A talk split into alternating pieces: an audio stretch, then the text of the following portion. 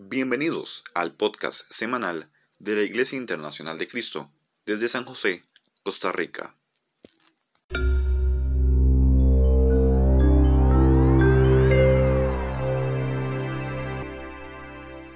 Buenos días, queridos hermanos. Qué gusto poder saludarles. Gracias por conectarse a esta transmisión. Eh, comenzaremos con nuestra, con nuestra enseñanza de hoy domingo. Y estamos agradecidos con Dios por un mes, un mes nuevo, un mes en donde podemos hablar acerca de, de una iglesia ejemplar. No sé si, si, si sabes, pero cuando hay alguien ejemplar en la, en la vida de una familia causa alegría en esa familia. Un hijo eh, que es buen estudiante causa satisfacción en la vida de los padres. Un esposo que es ejemplar eh, causa alegría en el corazón de la esposa. Padres que son sumamente increíbles, ejemplares, causan alegría en el corazón de los hijos, de la familia. Y de la misma manera, un, cristiano que tiene una vida espiritual entregada causa alegría en una iglesia. Y una iglesia que tiene virtudes, convicciones, espiritualidad, eh, causa alegría en un mundo lleno de oscuridad. Y hoy vamos a comenzar una serie de, clases en el mes de octubre eh, basado en el libro de Primera y Segunda Tesalonicenses. Y lo que vamos a estar hablando es acerca de una iglesia ejemplar. Ya hemos visto cartas de otras iglesias y hemos visto algunas iglesias que incluso fueron reprendidas. Sin embargo, la iglesia de Tesalónica es una iglesia increíble, una iglesia de ejemplo y una iglesia que nos inspira a imitarla. Algunos detalles de la iglesia eh, o de la carta de tesalonicenses es que fue escrita por el apóstol Pablo en compañía de Silvano y Timoteo. Fue escrita eh, en el año 51 aproximadamente después de Cristo y fue dirigida a la iglesia en Tesalónica. También esta carta eh, fue escrita desde Corinto y el trasfondo de la carta es que Pablo estaba satisfecho con la vitalidad de la iglesia, eh, pero pensaba que era necesario corregir ciertos errores. Así que es más lo positivo que lo que él necesitaba corregir en la iglesia. Eh, algunos detalles era una iglesia compuesta más por gentiles que judíos, pero tenía de ambas culturas. La idea eh, central del libro es que explican la doctrina de la segunda venida de Cristo y algunas palabras eh, claves de la carta es el Evangelio o la palabra, fe, amor, esperanza, Señor Jesucristo, Dios, Espíritu Santo, aflicción, tribulación, padecer, eh, del Señor, día del Señor. Eh, algunas palabras que vamos a estar viéndolas durante las siguientes clases durante el mes. Y también algunos detalles que resaltan es que es una iglesia ejemplar. Pablo recibió de Timoteo un informe favorable acerca de los tesalonicenses. Sin embargo, escribió esta carta para corregir sus conceptos equivocados acerca de la resurrección y la segunda venida de Cristo. la lógica del libro es que eh, la pregunta es cómo vivir una vida santa en medio de una cultura inmoral. Eso es lo que estaban haciendo los tesalonicenses. Estaban viviendo una vida dedicada a Dios, entregada a Él, en medio de esa vida inmoral que tenía esta ciudad. Eh, comenzamos con el tema de lleno, eh, lo que es la, la clase digno de ser elogiados. Y hoy es 4 de octubre en nuestra serie de clases que se llama Una iglesia ejemplar. Bueno, aquí vemos el título de la clase, vemos eh, una persona que es elogiada, eh, una persona que es reconocida, recibe aplausos, recibe palabras de afirmación. Y, eso es lo que estaba sucediendo con esta carta de tesalonicenses en donde el apóstol Pablo estaba feliz, estaba agradecido de poder este, dirigirle la carta a ellos. Así que te pido por favor que me acompañes en una oración para luego continuar con nuestro mensaje. Señor amado, gracias, gracias por el privilegio que nos das de servirte, gracias por la oportunidad que nos das de, haber este, conocido tu palabra, de poder vivir dentro de tu reino, de ser protegidos en medio de, una pandemia que está afectando a la humanidad. Gracias, Señor, por las iglesias alrededor del mundo. Gracias, Señor, por ejemplos tan grandes que tenemos a imitar en tu palabra, como lo es la iglesia de Tesalonicense, Señor, de Tesalónica. Oro, Señor, por eh, cada uno de mis hermanos acá en Costa Rica y en otras partes del mundo donde se conectan a, Señor, a este mensaje bíblico del día de hoy.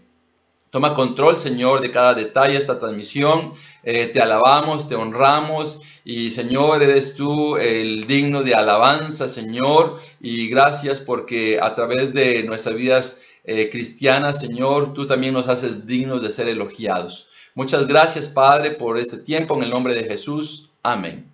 Posiblemente en alguna oportunidad has sido elogiado por algunas cosas que las personas observan en ti, por honestidad, rectitud, por ser una persona íntegra, por ser una persona que refleja a Cristo, por ser una persona que habla de Cristo, que vive la palabra de Dios. Eh, posiblemente hay personas que te han dicho, eres diferente, no te pareces a los demás.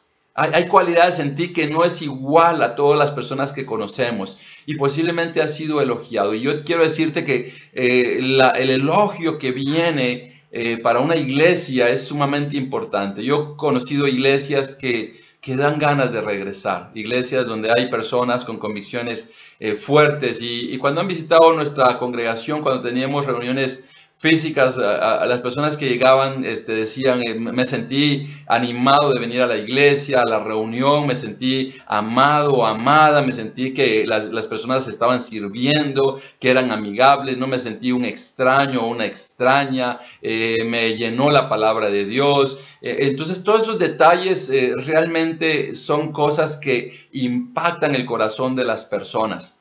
Pero no solamente lo que podemos ver estructuralmente, sino tenemos que ir más profundo. Eh, cómo es la vida de una iglesia en su lucha contra el pecado. Eh, esa es la lucha individual de cada uno, eh, en la predicación de la palabra, en enseñarle la Biblia a otras personas. Cuando cada parte está funcionando bien, como lo dice, lo dice Efesios 4:16, todo va creciendo y edificándose.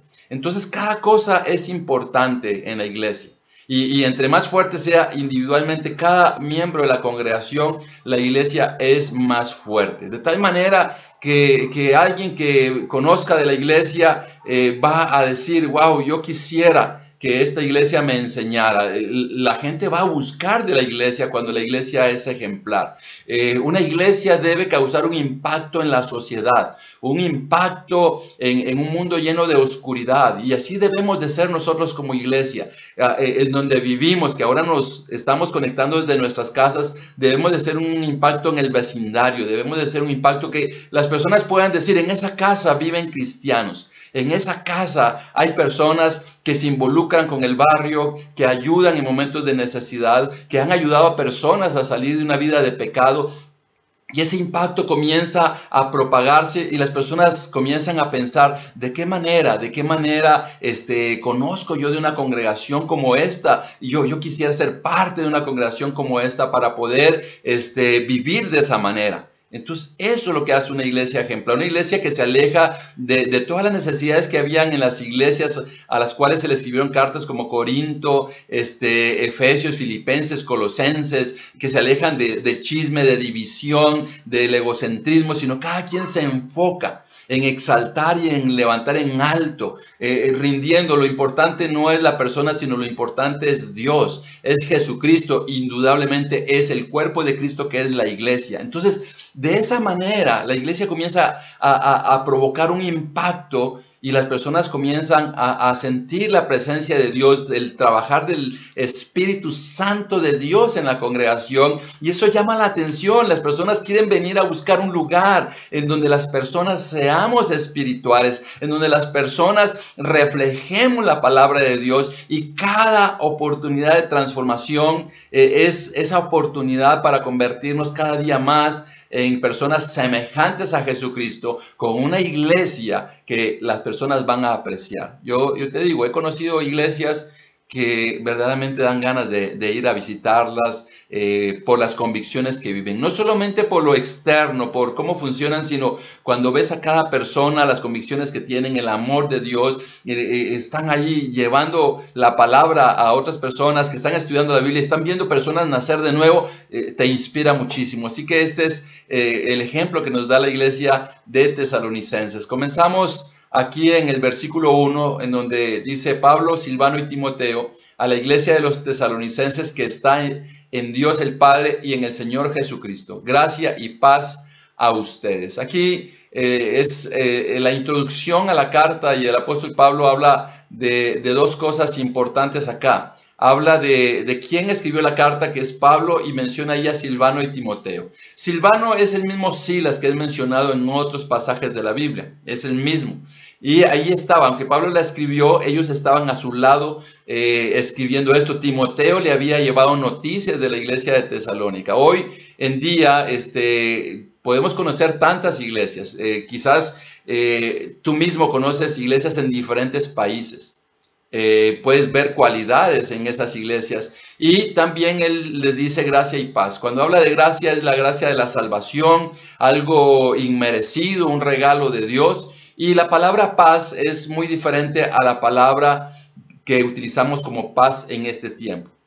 La palabra paz que usamos en este tiempo es una palabra que nos dice ausencia de una guerra. Eso, eso es. o cuando había una guerra se llegó a la paz. Pero aquí el apóstol Pablo toma de referencia lo que es para los judíos la palabra paz del Antiguo Testamento.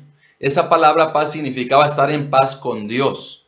Así que él les decía, gracias por la salvación que Dios les había regalado, pero también cuando les decía paz, les estaba diciendo esa relación de paz, eh, que ya se había eliminado la barrera de separación entre ese hombre y Dios. Entonces él les dice a los tesalonicenses que ellos estaban con gracia y con paz porque estaban unidos a nuestro Señor Jesucristo.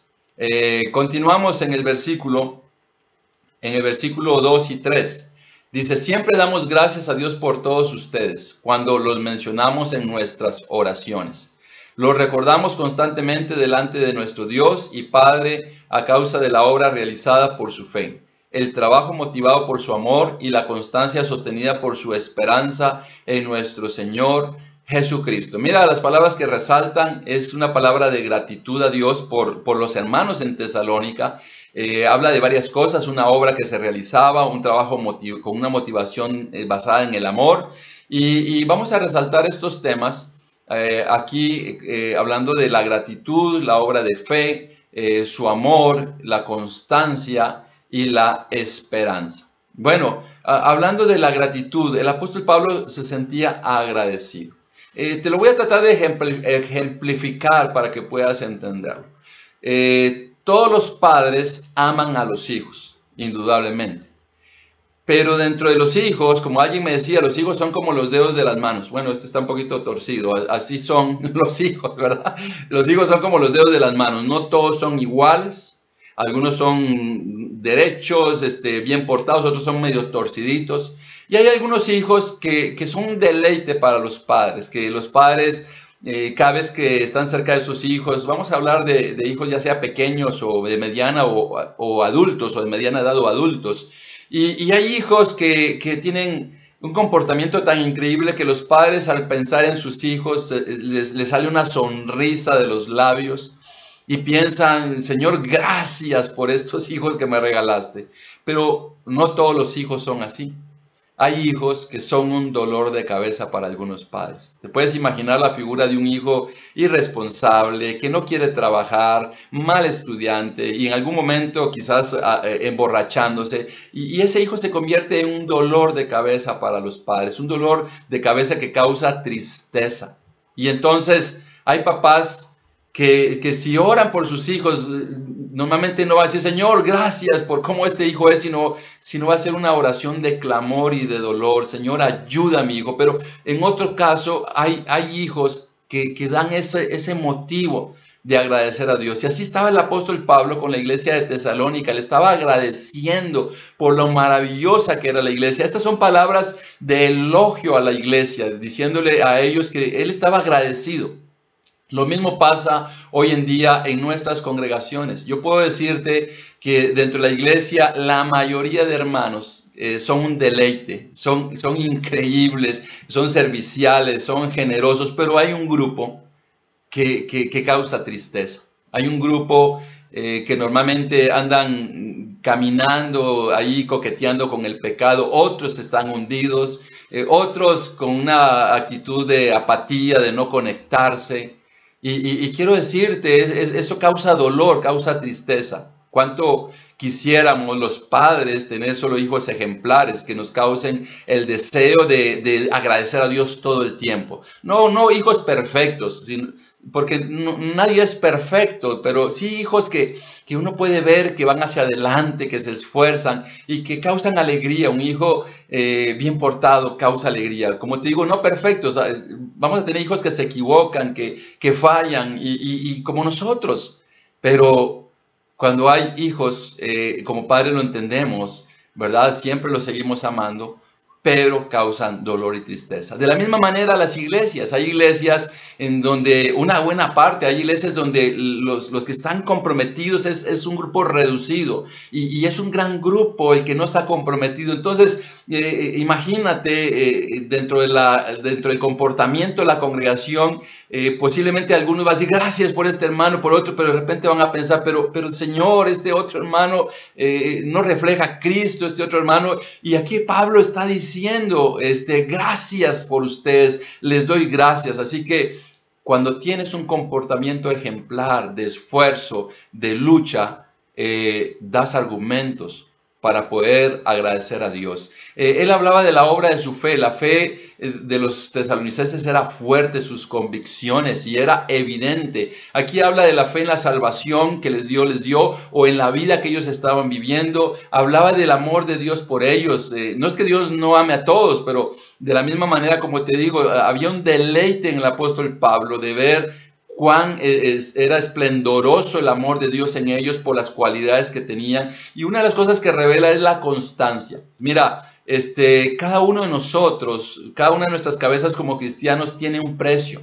Eh, Satanás y el mundo alrededor dice no vas a poder, eh, en cierto tiempo este, vas a dejar la vida cristiana y tristemente eso pasa con algunas personas que vuelven a caer en pecado, que vuelven a hundirse, pero aquí el apóstol Pablo está hablando de la iglesia, de la constancia que tenía en su vida espiritual de la constancia que tenía de ser fieles a Dios y también la esperanza que ellos tenían, la esperanza que tenían en Jesucristo en el Salvador, en el Evangelio. Era una iglesia eh, que provocaba tener gratitud por ellos, que tenía un, un estilo de vida este, donde el Espíritu Santo se movía, estaban llenos del amor de Dios, ellos eran amorosos, eran constantes y estaban llenos de esperanza.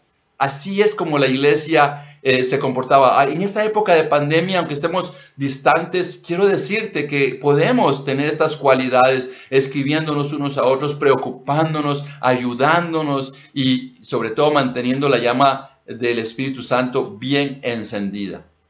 Continuamos en el versículo 4 y 5. Dice, hermanos amados de Dios, sabemos que Él los ha escogido porque nuestro Evangelio les llegó no solo con palabras, sino también con poder, es decir, con el Espíritu Santo y con profunda convicción. Como bien saben, estuvimos entre ustedes buscando su bien. Y aquí se resaltan otras características más. Vuelve a reconfirmar. Aquí hay palabras de confirmación y de reconfirmación para la iglesia. Él les está diciendo varias cosas y, y lo vamos a ver en los siguientes puntos. Este, uno, que son amados por Dios, que ellos experimentaban un evangelio con poder, que el Espíritu Santo estaba en ellos y que tenían una profunda convicción. Bueno, él vuelve a decir, ustedes eh, eh, son como, como un deleite para Dios. Como en la iglesia, ustedes deleitan a Dios, Dios los ama muchísimo. Y vuelvo a decirte, no es que Dios no ame a todas las iglesias, por supuesto que ama a todas las iglesias, pero de la misma manera como los hijos, algunos pueden causar tristeza y otros pueden causar un deleite. Les estaba diciendo a Tesalónica, ustedes son un deleite, Dios los ama. Y también eh, él mencionaba que no era el poder y la fuerza de los tesalonicenses, sino era el, el, poder del evangelio. Un evangelio que en donde decía que Dios los había escogido a ellos, les estaba confirmando que ellos eran escogidos por Dios y que el Espíritu Santo era el que hacía esas cosas. Ellos tenían un comportamiento que permitía al Espíritu Santo actuar poderosamente y tenían profundas convicciones. Eh, eso es lo que necesitamos en una congregación. Una congregación eh, donde hay luz, la oscuridad desaparece. En donde no estamos en tinieblas o más o menos eh, en penumbra, sino, sino todos estamos buscando, buscando crecer. Hoy estamos en sociedades que quieren tener un pie dentro del reino de Dios y otro pie en el mundo. Y yo quiero decirte que sí es posible tener una iglesia ejemplar, porque esa iglesia ejemplar no es dirigida por las fuerzas humanas, sino es dirigida por el poder del Espíritu Santo. Entonces, eso es lo que debemos de anhelar, lo que estaba pasando en Tesalónica. Ellos estaban llenos, no con sus propias fuerzas, no estaban actuando eh, con sus fuerzas humanas, sino estaban actuando con el poder del Espíritu Santo. El Espíritu Santo hacía cosas maravillosas por el mismo comportamiento que ellos tenían. Dice el versículo 6 al 7. Ustedes se hicieron imitadores nuestros y del Señor cuando a pesar de mucho sufrimiento, recibieron el mensaje con la alegría que infunde el Espíritu Santo. De esta manera se constituyeron en ejemplo para todos los creyentes de Macedonia y de Acaya. Eh, mira, aquí habla de otra, otra cosa, que ellos fueron imitadores de quién? Del Señor Jesucristo eh, y también de quienes tenían convicciones fuertes. Entonces aquí hay dos cosas que, resaltan. Eh, en Tesalónica hubo persecución. Pero el apóstol Pablo eh, les decía, ustedes hicieron imitadores nuestros, porque a pesar de la, de la persecución, continuaron ustedes viviendo el Evangelio. Y no solamente les recuerda que ellos fueron imitadores de ellos, sino también de Jesucristo. Jesucristo también fue perseguido. Jesucristo fue asesinado por el pecado de la humanidad. Y, Él está exaltando, está elogiando el proceder. ¿Sabes qué, es lo que pasa con, con las personas hoy en día? En la primera prueba flaquean y abandonan la fe. Mientras eh, cuando hay una persona que se comprometió con Cristo, se comprometió con Dios, Pueden venir pruebas que para otros son gigantescas y esa persona lo que va a decir es, yo hago frente a las pruebas porque lo que tengo es más valioso. Y eso pasó con Tesalónica. Ellos estaban con alegría en medio del sufrimiento, en medio de la persecución. Él, reconoce que estaban alegres. Hoy en día estamos viviendo una situación complicada de pandemia, de enfermedades, de seres queridos que se están enfermando posiblemente. Pero en medio de todo esto, alguien puede aferrarse a Dios y decir, voy a tener alegría en mi confianza con Dios. Y, y quiero decirte que no te tumben las pequeñas pruebas sino que las pruebas te hagan más fuerte, que, que seas un imitador de Cristo. Pruebas pequeñas o grandes, que no te tumben, tentaciones eh, ten la fortaleza espiritual como Cristo para resistir las tentaciones, así tentaciones que vengan disfrazadas de, hombres o mujeres eh, bellos que te andan tentando, hermosas que te andan tentando, eh, tentaciones que aparecen. sé imitador de Cristo porque eso te hace cada día más fuerte. Es como la persona que va al gimnasio. Si toda la vida levanta el mismo peso, nunca va a fortalecerse, pero si se, si se exige con pesos más fuertes, eh, va a llegar el momento donde sus músculos van a ser exigidos y por lo tanto va a ser una persona más fuerte. De la misma manera, las tentaciones, las pruebas, las persecuciones, los sufrimientos, cuando los enfrentamos y aún encontramos gozo, alegría en la presencia de Dios en nuestras vidas, somos más fuertes espiritualmente y no cualquier cosa nos tumba. Un día las persecuciones y todo lo que enfrentamos se convierte en un testimonio para glorificar a Dios. ¿Te puedes imaginar a alguien que le vengan ofreciendo algo que no sea correcto de acuerdo a la voluntad de Dios, algo que sea una gran tentación y ese hermano o hermana dice, ¿sabes qué? No gracias porque mi Dios es más valioso. Eh, yo quiero decirte, así actúa el pecado en nuestras vidas, llegando de esa forma. Pero ¿qué es lo que sucede cuando somos victoriosos? El día de mañana podemos compartir como una historia de fe, pero también algo, hay recompensas de parte de un Dios maravilloso que premia a sus hijos. Hay, hay papás que le ofrecen a sus hijos premios para que tengan buenas calificaciones. Mira, si tienes buenas calificaciones, te voy a comprar esto, te voy a llevar a tal lugar. Y están como ofreciendo premios. Pero muy contrario es el, padre que dice, tienes buenas calificaciones, entonces merecemos ir a celebrar contigo. Es diferente, no hay una motivación de que hagas algo porque eh, porque vas a tener un premio, sino sabes que vas a tener un premio porque eres alguien. Así es Dios. Dios da recompensas y da premios cuando ve a sus hijos ser victoriosos, eh, ejemplares. Eh, el ejemplo de ellos había sido tan fuerte, tan impactante, que incluso había llegado a otras ciudades. puedes imaginar esa ciudad que estaba allí en esa ruta comercial este, y luego impactaba a otras ciudades. Así es como el Evangelio debe impactar eh, en donde nos congregamos, a los alrededores, en donde vives, eh, en tu familia. Eh, debe de impactar tu constancia, tu amor a Dios, tu fidelidad, tus convicciones. Eso va a ser de ti una persona ejemplar. Y así eran los tesalonicenses. Ellos eran tan fuertes en el Evangelio, en invitar a las personas a volverse a Cristo, que inclusive comenzaron a llegar a otras ciudades. De esa manera es como no solo se va a evangelizar los lugares en donde actualmente están las iglesias, sino también así se va a poder evangelizar todos los lugares de los diferentes países lugares lejanos, aún hoy en día también que la tecnología nos está permitiendo estudiar la, Biblia con personas que no están viviendo cercanas, quiero decirte que Dios está haciendo una revolución para poder evangelizar todas las ciudades en los diferentes países. Pero si, si, no, si no lo haces con la gente cercana, ¿cómo lo vas a hacer con la gente de lejos? Así que tenemos que imitar el, el ejemplo que ellos tenían para predicar las buenas noticias. Dice el versículo 8, Partiendo de ustedes, el mensaje del Señor se ha proclamado no solo en Macedonia y en Acaya, sino en todo lugar. A tal punto se ha divulgado su fe en Dios que ya no es necesario que nosotros digamos nada. Wow, esto es, esto es increíble realmente. Cuando, cuando nosotros vamos a algún lugar, se nota que somos cristianos. Hablamos de Cristo. Las personas pueden notar en nuestro comportamiento que somos cristianos. Sabes, este, Dice que el mensaje se había proclamado en Macedonia y en Acaya. Y, dice que ellos eh, eh, se, se, había hecho a tal punto que ellos ya no era necesario que dijeran nada porque ya se había divulgado.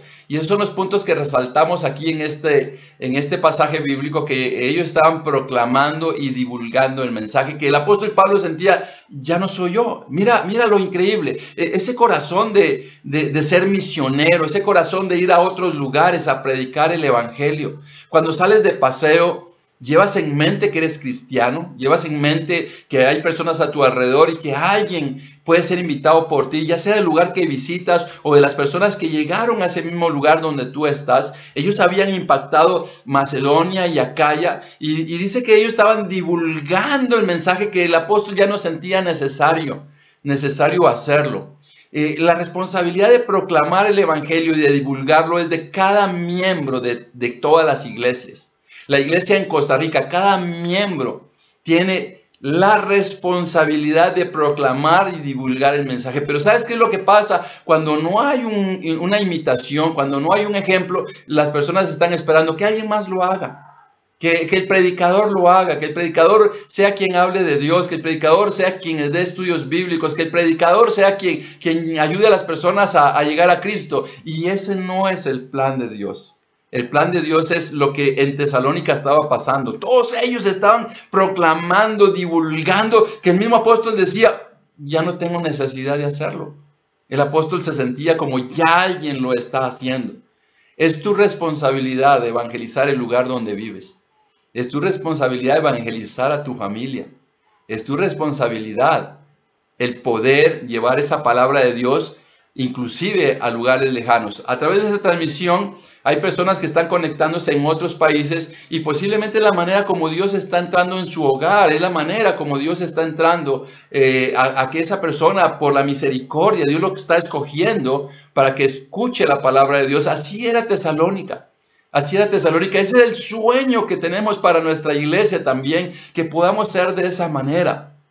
Eh, hoy hay hermanos que viven en diferentes provincias acá en Costa Rica, hay hermanos eh, y hermanas que la verdad eh, conmueven nuestros corazones, hay hermanos y hermanas que, viven en la provincia de Limón. imagínate, ah, ah, para llegar a una reunión a San José, algunos de ellos eh, necesitan movilizarse entre 3, 4 o hasta 5 horas para llegar. También hay una hermana que vive en Liberia.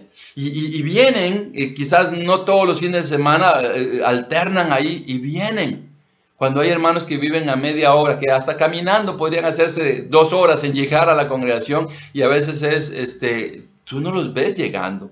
Así que eso es lo que está sucediendo, que impactemos los lugares. ¿Cómo es que nació el Evangelio en esa ciudad? Porque hermanos nuestros se movilizaron y ahí están teniendo una vida cristiana y otras personas se van a salvar porque ellos tienen ese testimonio. Así que eso estaba pasando en Tesalónica, eh, se había expandido y ese es el deseo, que no solamente pensemos en una iglesia que, ahí nos, conformamos y nos acostumbramos con ser una iglesia ahí los mismos, no, Dios quiere que esta iglesia, eh, nuestra iglesia o todas las iglesias puedan ayudar a otras personas a volverse a Cristo como lo hicieron los tesalonicenses. Así que sigue el apóstol Pablo elogiando el gran ejemplo qué increíble sería que alguien visitara la iglesia y pudiera verte a ti y pudiera decir, esta iglesia me impacta tanto solo por haber escuchado a este hombre o a esta mujer que se congregan en esa iglesia. E, e, eso es lo que anhelamos. ¿Qué hablas de la iglesia? ¿Qué hablas de Dios? ¿Qué hablas de Cristo? ¿Cómo, cómo, cómo ves tu vida cristiana? Hazte esta pregunta. ¿Eres ese hijo de Dios que provoca gratitud? ¿Eres esa hija de Dios que provoca gratitud? Necesitamos tener ejemplos como Tesalónica para poder imitar lo que ellos hacían. Versículo 9 y 10. Ellos mismos cuentan de lo bien que ustedes nos recibieron y de cómo se convirtieron a Dios dejando los ídolos para servir al Dios vivo y verdadero y esperar del cielo a Jesús, su Hijo a quien resucitó, que nos libra del castigo venidero. Bueno, aquí está hablando del testimonio de ellos, de cómo fue su transformación. Algunas cosas importantes que el apóstol Pablo está hablando es que ellos tienen una fe confirmada. Ellos salieron de la idolatría para adorar al Dios verdadero. Es como que hoy dijeran, eh, quizás saliste de las drogas, de la inmoralidad, para servir al Dios verdadero. Y ellos, Él está exaltando esa fe confirmada que tenían. Acuérdate que eran ciudades idólatras y ellos renunciaron a ese estilo de vida de idolatría para servir al Dios poderoso, majestuoso y único Dios verdadero, el Dios de la Biblia. Y también habla de la esperanza de la venida de nuestro Señor Jesucristo. Ellos tenían una esperanza en una persona, la persona de Jesús. Ellos estaban esperando la venida. Así debemos de vivir todos los días de nuestra vida, esperando que un día venga nuestro Señor Jesucristo. Que esa sea nuestra esperanza. Y así vivían la iglesia en Tesalónica. Mira, la invitación hoy en día por la sociedad eh, es una invitación a vivir de una manera mundana, alejados de Dios. Eh, quiere transmitirte, no vale la pena ser cristiano, no vale la pena tanto esfuerzo, mejor diviértete, mejor este, haz lo que se te dé la gana. Ese es el mensaje, no importa, son tus derechos, vive libremente. Y, y, eso es lo que te dice. Inclusive algunos pueden decir es que la vida en pecado, la vida haciendo las cosas este, incorrectas es más alegre, es más animada, estar de fiesta. Eso, es lo que te transmiten, pero internamente no te transmiten lo que muchas veces estas personas experimentan, que experimentan tristeza, dolor, y que esa misma tristeza y dolor que viven internamente también la sienten sus matrimonios, sus familias y las personas que los conocen. Así que los tesalonicenses vivían de una manera íntegra, alejados de lo que antes era una vida de pecado y también vivían cada día con la esperanza en la persona de nuestro Señor Jesucristo. Así que es una iglesia ejemplar, dignos de ser eh, elogiados. Y, yo quiero decirte que eh, muchos de mis hermanos son dignos de ser elogiados. Hermanos que en época de pandemia se están conectando, están sirviendo en diferentes ministerios. Los aprecio tanto, hermanos. Gracias por el trabajo que hacen y tenemos en ustedes un reflejo vivo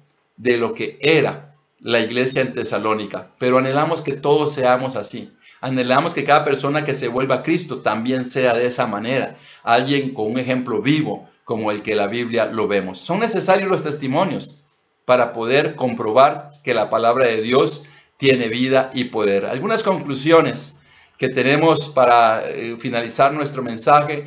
Eh, era una iglesia ejemplar tesalónica. Ellos eran dignos de ser elogiados por su comportamiento, estaban llenos de fe, eran trabajadores, eran constantes, Era una iglesia amada por Dios, llenos del Espíritu Santo, eh, tenían convicciones profundas, eran imitadores de Jesús y también su esperanza estaba puesta en nuestro Señor Jesucristo. Así que es un gran gusto haber eh, transmitido este mensaje para ti. Aquí tienes un ejemplo digno de imitar y no dudo, como comencé el mensaje en esta mañana, no dudo que en algún momento alguien ha elogiado tu vida cristiana. Pero sabes una cosa, tienes una oportunidad para crecer, para, para todavía ser más fuerte y causar un gran impacto. Porque el impacto que podemos causar todavía es mucho más grande de lo que ya hemos logrado. Porque ese impacto es como el que logró nuestro Señor Jesucristo, que su nombre hoy está siendo predicado en todo el mundo. Que Dios los bendiga y fue un gran gusto poder eh, dirigirme a ustedes. Feliz día. Hasta luego.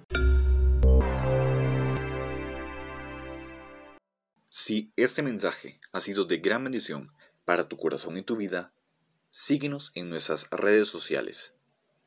Si deseas estudiar la Biblia, escríbenos o llámanos a los números 8706-1205 o al 8706-1208. Será una gran alegría atenderte.